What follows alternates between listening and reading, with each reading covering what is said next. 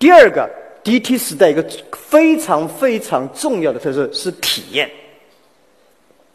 体验很有意思，就是感受。我们上世纪讲了很多服务，我们不断的增加服务能力。其实客户要的不是服务，客户要的是体验。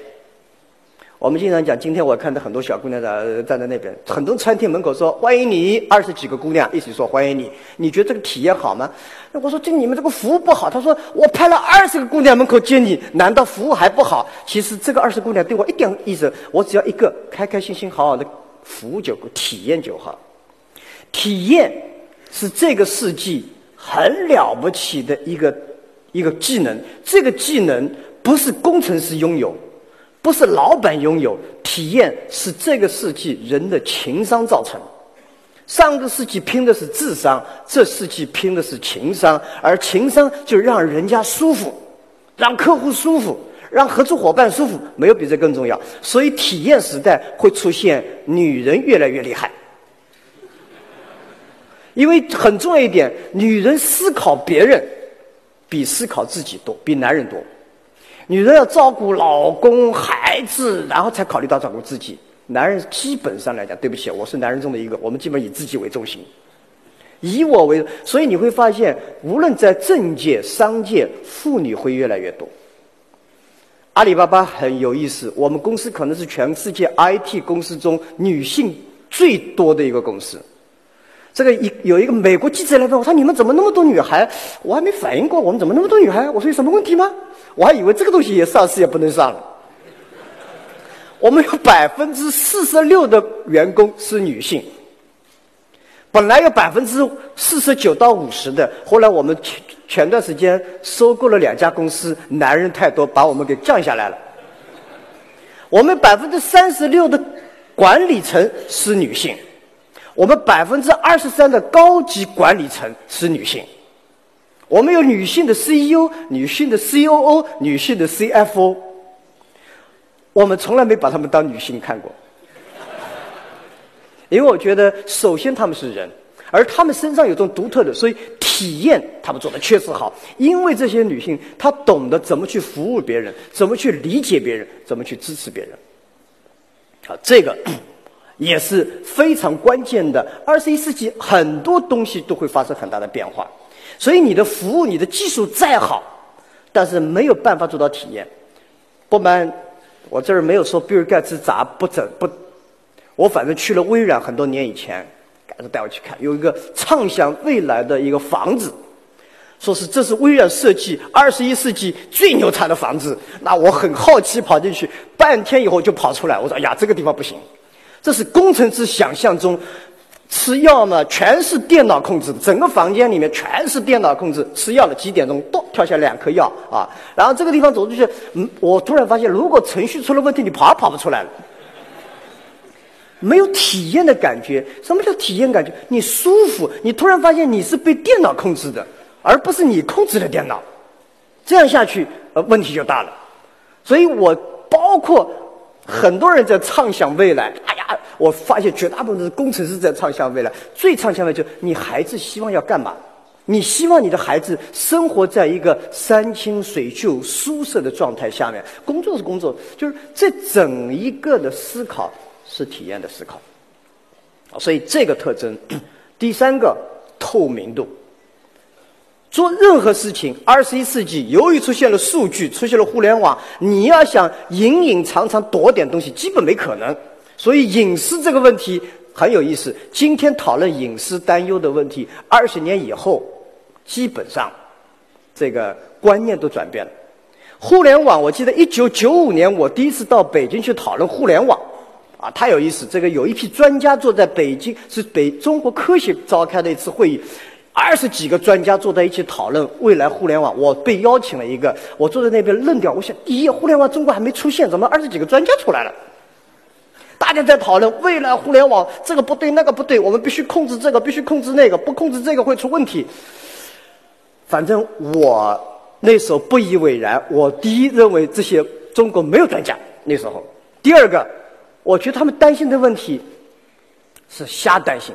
都还没长出来了，都开始担心了。事实上证明，二十年过去了，他们担心的问题一个没出现，没担心的问题都出来了。所以对未来的判断也直接影响到你将来的一种思考。所以在 IT 时代走向 DT 时代的时候，小企业变成了关键。那么我们回到未来的电子商务，我们应该去怎么思考？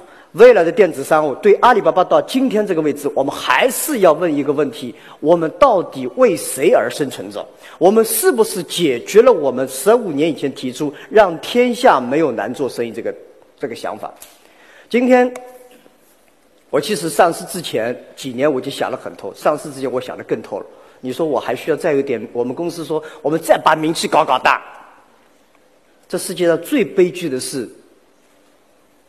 有名没钱，第二个悲剧是再加上有钱，这个很多人没这个感受，反正我是我有这个感受了啊。第一，不能要有名，男人有名，倒霉就事情就来了啊。男人有钱，这钱你花不掉，你要想明白钱是什么。如果你想成为一个大商人，如果你真正是因为你的乐趣在于。别人成功的乐趣，你看到很多人街上跟你笑，跟你啊，哎呀，你做的真好。由于你帮了我们家老婆，你由于你帮了我们家儿子，我在这儿买，这种乐趣是远远你钱买不到的。你再有钱，你跟跟大家讲，人家发自内心的说，这个东西真好。其实我也知道，这东西跟我没关系，我也从来没写过一个程序。所以把这些问题想明白，你要说继续保持这样的乐趣，别人开心了，你开心了；别人的体验好了，你感受好了，这其实是一样。所以我认为，对阿里巴巴来讲，我们继续要思考一个问题：我们如何帮助更多的小企业成长起来？不仅仅是中国，应该去思考全球的。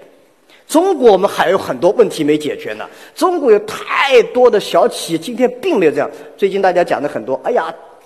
电商这不对，有很多的问题，假货的问题，知识产权的问题，包括我们跟他讲炒信的问题，这一系列的问题，这才是解决这些问题才是乐趣所在。解决这些问题才让你存在。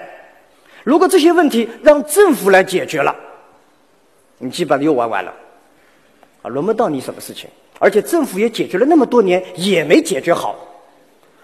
这问题是一个技术。社会、教育、文化各种合在一起，才有可能解决。而这个问题的解决，可能是二十年以后，我们电子商务能够对这个社会巨大的贡献之一，是因为我们而解决了假货，是因为我们解决了知识。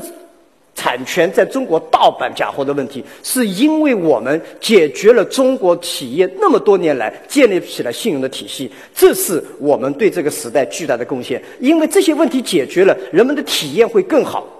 这个问题，我认为是乐趣所在。因为我们今天巴西的、美国的、阿根廷的小企业都开始进来，我自己觉得 globalization 全球化，以前的全球化其实是美国化。Globalization 是 Americanization，我不说美国不好还是不好，好还是不好，但是有一点是肯定的，Globalization 的核心是给当地创造价值，给当地创造就业，给当地创造税收。我们以前所有的思考，基本上是我的产品如何卖到人家家里去，从人家家里口袋里掏出钱来。我想阿里巴巴的全球化要思考一个问题是。如何帮别人把产品卖到我们家来？中国有巨大的需求，中国中产阶级的高速的成长，未来中国，我大概七八年以前在硅谷讲话，被人笑话了一通。我说中国的互联网用户会超过美国，大家呀呀，他说你瞎说对吧？那我说我其实那时候也不像学者。和所谓专家总能拿出各种各样的例证和数据出来，尽管他们例证数据这么多年了几乎成功的不多，我们是说不出例证数据，但我们胡说。我就找了个理由：美国的人口就将近三亿，不死不死人，你十年以后还只有三亿人。中国十三亿人搞三亿人上网是轻轻松松的，我就这么个理由。但事实上也证明，中国十五年到以后，中国的中产阶级人口将跟美国一个国家的人口差不了多少。中国今天这个土壤，中国今天的空气、水和环境已经没办法支撑未来三四亿中产阶级需要的各种各样优质的产品和服务。我们必须去思考，如何能够把全世界有些很好生产的东西，能够满足中产阶级、满足整个亚太地区的需求。地球已经真正变成了一个村落，大家不要去思考地球。哎呀，我是在杭州，我自己觉得，那么原来的贸易方式会因为互联网彻底改变。WTO 是个伟大的创举，但是这是在上一个世纪，WTO 是政府制定的游戏规则，企业执行，而政府制定的游戏规则有的时候是非常的非常难让企业执行的。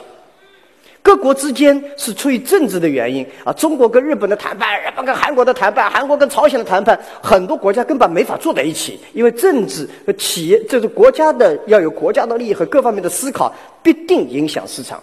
所以我们应该建立一个真正的通过市场经济、通过企业家组建起来的商业社会。而今天互联网给了我们这样的机会，所以我觉得，也许。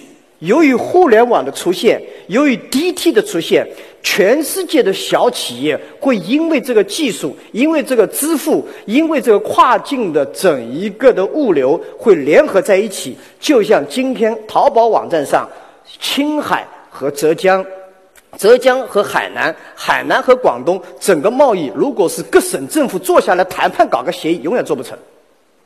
一定是商人之间达成一个协议。全世界各国的意识形态、政治观点不一样，但是全世界的商人观点是一样：诚信 （money）。只有这个东西才能打通。而 money 背后，什么是钱？钱背后是信用，信用背后是交易，交易背后是大家诚信的往来的行为的规范。所以这个。是将会在二三十年以后，互联网将会改变整个全球贸易的走势和格局。随着电子商务越来越多，这才是巨大的机会所在。我们今天要看，意大利也好，法国也好，太多的小企业，他们没机会。今天法国的大品牌都在中国了，意大利大品牌也都在中国了，小品牌呢？以前大企业是有这个钱有这个 IT，今天小企业没有这个钱没有这个 IT，这给了我们这代人最大的机会。以前我们农村的人是没办法享受到都市的生活，农村的人没有办法享受到这个整个东京啊、纽约这样的生活。假设互联网能够让农村在山清水秀里面能够享受都市生活，这个创举也只有一场技术革命才会带来。所以，我认为跨境贸易，大家不要去讲。今天海关的支持，各国海关也是挺奇怪的啊。所以，政府在适应，我们也在变革。所以，大家在未来的三十年到五十年以内，我相信没有人能阻挡互联网的力量。互联网本身巨大的生态，它是能自己完善。OK，我讲到这里。我不想讲细节，一会儿他们会讲细节怎么做全球化的电子商务贸易。我只是想讲一个二三十年以内，绝大部分的贸易、跨境贸易、内贸的形式、方式、参与的人都会发生变化。阿里巴巴今天最激动的是什么？最高兴的是我们今天参与了未来企业的打造。今天电子商务。已经是成为未来十年以后你希望成功企业的必备要素。什么叫电子商？很多人说我根本不需要卖。其实今天的企业你要想成功，你必须离消费者近，通过互联网就是了解你的销售，了解你的消费者，你才会成功；了解你的客户，你才会成功。我们广东大批企业原来都是包给别人干，销售包给别人干，这方面包给别人干以后，就没你什么机会了。离消费者近，是电子商务给任何企业带来的巨大机会。所以机会讲完了。昨天我们讲共同的挑战，任何一次技术的革命，只要是技术的革命，都有文明的冲突，都有社会的冲突。大家相不相信这个？工业革命大家很好，蒸汽机这个火车来了，文明的冲突是第一次世界大战和第二次世界大战。今天由于出现了互联网以后。这次冲突，文明的冲突很有意思，不会因为战争，而是我们昨天成功者和今天成功者的冲突，昨天的理念和今天理念的冲突。所以，我想，昨天我说，数据的鸿沟不是技术问题，是认识问题，是学习能力的问题。未来二三十年的冲突来自于我们是怎么去解决。对电子商务来讲，假货，我认为解决。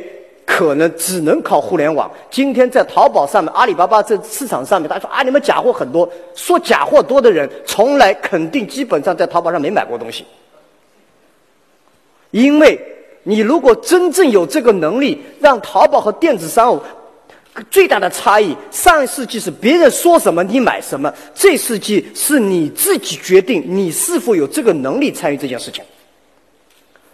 购物，你想买架劳买个劳斯莱斯，二十三、二十五块钱就买个劳力士手表，这是不可能的，这是你自己太贪。所以，假货的问题，今天你去广东和福建很多假货集团，你去调查一下，他们最怕是到淘宝网上去卖，原因很简单，我们很快能查出谁在卖，谁在生产，公安马上就扑上去。去前几年很厉害，所以你是能找到，因为线下你很难找到，线上商店你很难找到谁在卖假货。今天网上你去看这一两年来整个的电子商务在中国的发展，如果有假货，每天销售额能够六七十亿吗？第二个问题，知识产权的问题也同样能够解决这个问题，炒新问题也能解决。有人说电子商务不赚钱，那是因为你方式不对，你做对了。今天中国有百分之九十以上赚钱的电子商务都在一个生态系统，就是阿里的生态系统。他学会怎么利用好流量，怎么利用好人家的物流，怎么利用好支付的体系，这个解决好，你才有可能。未来全球电子商务一定是社会化的，没有任何一家公司可以有这个能力建立一家快递公司运到全世界各地，没有任何一家公司有这个能力建立一个标准。所有的支付都用你，没有任何一家公司能够采购遍全世界的商品卖给全世界的消费者，这就是个社会化。所以，全球经济一体化会因为互联网而加速，会因为互联网而完善。所以，这是我想跟大家今天交流的东西。赚不赚钱？今天你今天干，你就想赚钱，几乎是不可能。啊，我接受我自己的。讲话讲一个故事。我跟一杯竞争的时候，二零零四年的时候，我在北上海见了一帮小年轻，全是一杯的大卖家，非常大的卖家。我们在一个酒吧里面讨论，然后那天下了个大雨，我说：“各位，你们有多大？”他说：“我不得了，一个月营业额五万块钱人民币。”那还有人说：“我说。”我说我的看法，十年以后，你一个月的营业额不到五百万人民币，你都不好意思说自己是个卖家。他说你是外行了，啊，大家都说你这是外行。事实证明，今天一一年你卖五千万，一个月卖五千万都不好意思说自己在淘宝和阿里生态系里是大卖家。阿里不是家电子商务公司。它是一个电子商务的基础设施提供商，或者再允许说，我们在打造一个商业的基础设施。他希望的是所有的人参与，所有的成功。他创造的整个商业模式是三 W，赢赢赢，好吧？所以这是我想跟大家分享，胡说八道，但是里面很多是我们的思考，没办法形成体系。形成体系的工作是专家学者的工作，把这东西说出来是我们的工作，分享。是二十一世纪 DT 时代最关键的一种基本技能和品质。谢谢大家。亲爱的朋友，欢迎关注微信公众号“炫色安利微商体验店”，互联网加安利，精彩不应只在想象中。我们将为想成功的你提供最佳创业方案，加入我们吧。